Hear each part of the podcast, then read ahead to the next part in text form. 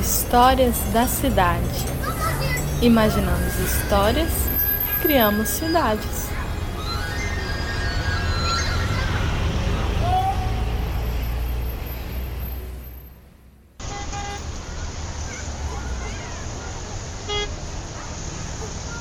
Às vezes, andando na cidade, eu me pergunto onde estão. Eu me pergunto onde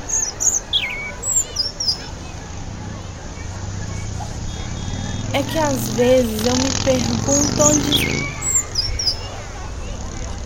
Você também está ouvindo?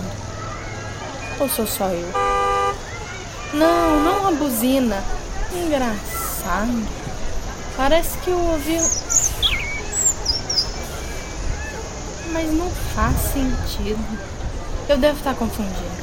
Nesse bairro tão movimentado e barulhento, não deve ter. Ué. Escuta. Lá em cima, bem lá no alto, no céu.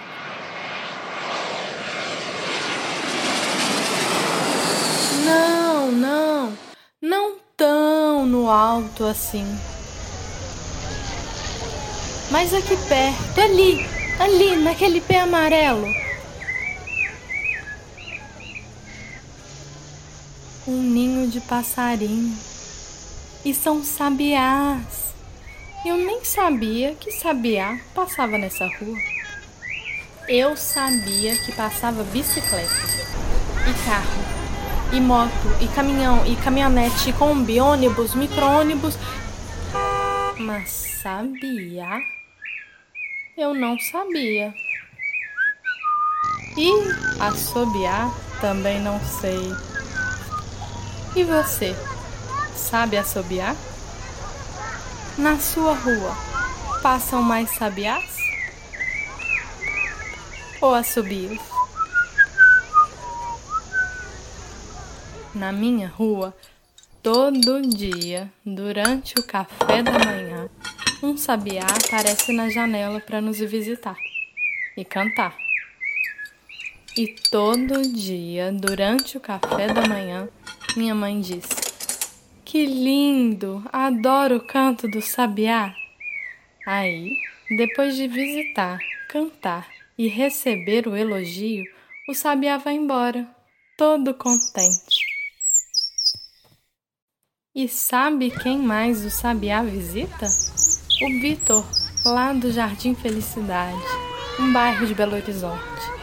O Vitor adora empinar pipa perto da casa dele. E ele é muito bom, sempre ganha dos amigos. E um dia ele fez uma pipa amarela bem grande, enfeitada com bolinhas vermelhas até na rabiola. E foi empinar. De repente, o vento ficou mais forte que o normal. E a pipa acabou presa num jatobá enorme.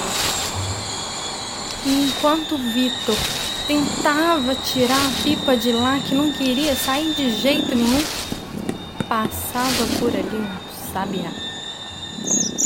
O sabiá, todo distraído, cantando e voando, viu aquele tanto de bolinhas vermelhas na rabiola e pensou que era acerola. E ele, sabiá, se achando sabido, pensou: Hum, hoje vou jantar acerola. E nhoque! Mordeu a rabiola. E com a rabiola cortada, o Vitor ficou sem pipa e o sabiá sem acerola. E quem me contou essa história foi o amigo do Vitor, que também mora no Jardim Felicidade e também empina pipa. E você? Já empinou pipa? Essa história me fez lembrar outra, do homem que conseguia ouvir um sabiá a quarteirões de distância.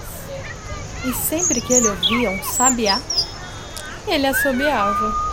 Ah, e tem também a história da menina que descobriu um ninho de sabiá no telhado de casa. E um dia. Mas agora é a sua vez. Depois de tanta cantoria e assobio, aposto que você já tá craque em reconhecer um sabiá de longe. Então me conta, tem sabiá por aí? Onde será que eles moram? Será que eles também se incomodam com os barulhos dos carros? Será que eles têm uma rua preferida? Uma árvore preferida? Por onde voam os sabiás?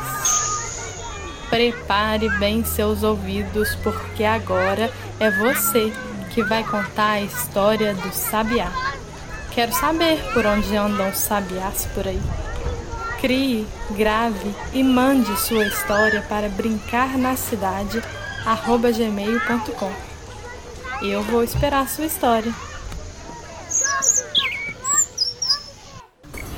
E no próximo episódio a gente vai contar outra história sobre a cidade. Até lá!